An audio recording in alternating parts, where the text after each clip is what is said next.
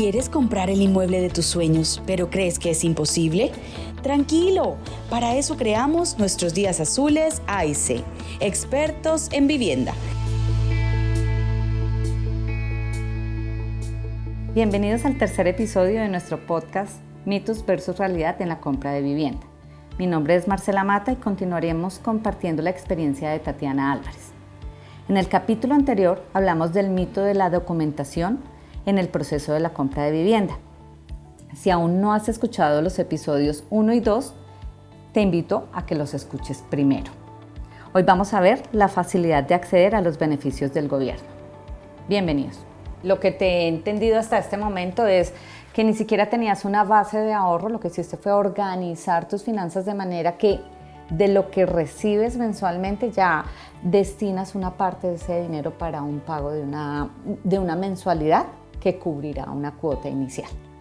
Entonces, quería consultarte, Tatiana, y es de, sí, como, como lo has mencionado, el gobierno pues tiene habilitados diferentes beneficios.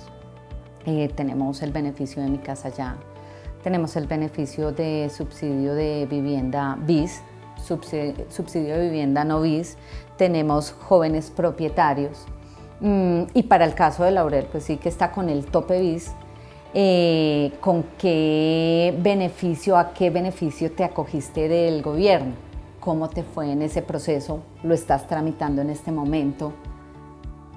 Bueno, digamos que de lo que se, pues de lo que uno investiga y en el proceso de, de, la vinculación y la compra, le indican a uno que uno puede acceder al, el más recurrente es el subsidio de caja de compensación y el de BIS.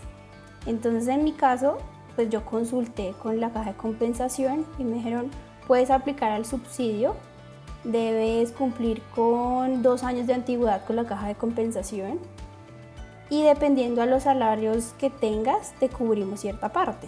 Entonces entre ellos estaba el mínimo, creo que eran 4 millones 500 de subsidio y el máximo alrededor de 22 millones de pesos. Entonces dependiendo a como al... Por los ingresos que tú estás percibiendo en este momento. Sí, de acuerdo a los ingresos, pues uno aplica. Pero me decían, puedes acceder a este subsidio faltando un año para la entrega del proyecto.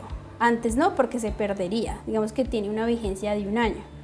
Adicional, también tuve una, amiga que compró en un proyecto muy parecido a, a Laurel, que también era BIS, y ella me dijo, puedes adquirir o puedes tener el subsidio a la tasa. Y yo dije, bueno, ¿y cómo es eso? Entonces, bueno, pregunté con una entidad bancaria y ellos me dijeron, puedes acceder a dos tipos de subsidio. Uno es a la tasa y el otro también hacia la cuota inicial y los puedes unir. O puedes quedarte solo con el de la caja de compensación y unirlo con lo de la tasa. Que es lo que llamamos la concurrencia y es eh, acogerse a un beneficio o más de acuerdo pues a la condición que tenemos cada uno de ingresos.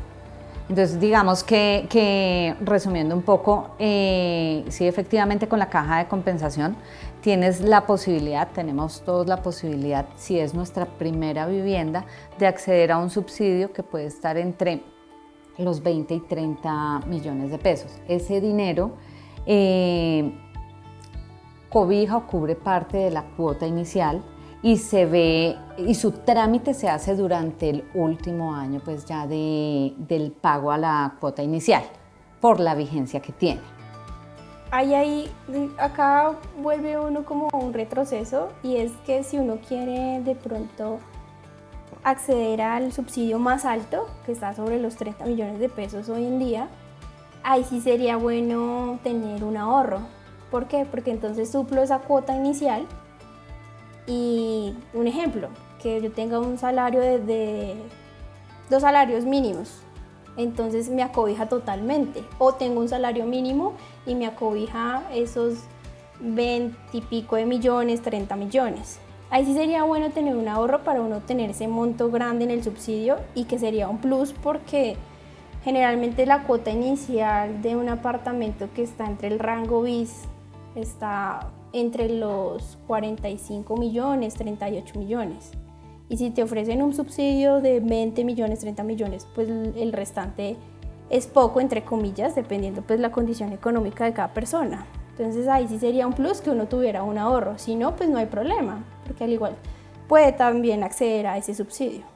Hoy por hoy es, eh, diríamos entonces, eh, muy fácil, de, muy fácil acceso, poder utilizar esos beneficios que nos da el gobierno para la compra de vivienda eh, a través de una postulación. Sin mayor, digamos, sin, tener que incurrir en tanto, en tanto papeleo, en tanto trámite para poder ser cubierto por este beneficio.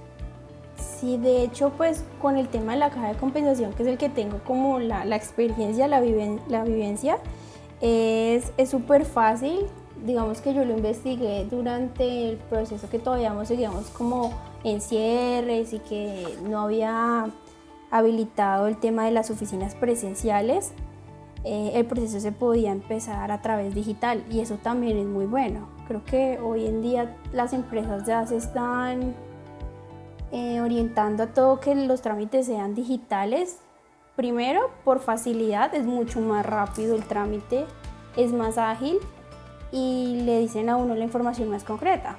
No es, digamos, como tocaba anteriormente, que tocaba eh, acercarse a una oficina, hacer fila, esperar el turno, que un asesor te dijera, mira, tienes que darme estos documentos y ven, no sé, dentro de ocho días. Y a los ocho días uno volvía y le decía, no, espere. Entonces es un proceso tedioso que hoy en día ya es muy fácil. Eh, incluso uno, si es curioso, puede entrar a Google y mirar a qué subsidios puedo aplicar. Em, yo tengo X salario, ¿a qué puedo aplicar? O si busco por entidad bancaria, ¿qué subsidios me pueden aplicar? De hecho, con la caja de compensación, algo que curioseando es cuando son proyectos nuevos y que es la, la primera vivienda de uno, también te ofrecen un tema de acabados.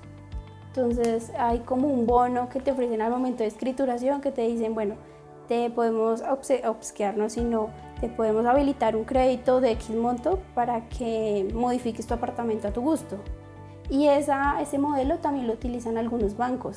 Entonces uno dice eh, en qué momento se te abren, por decirlo así, todas las puertas porque te dan todas las facilidades.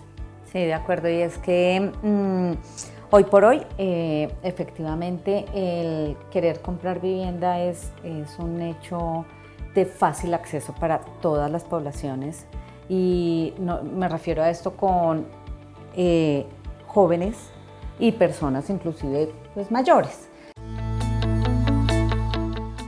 Descubre que comprar vivienda es más fácil de lo que pensabas con expertos en vivienda.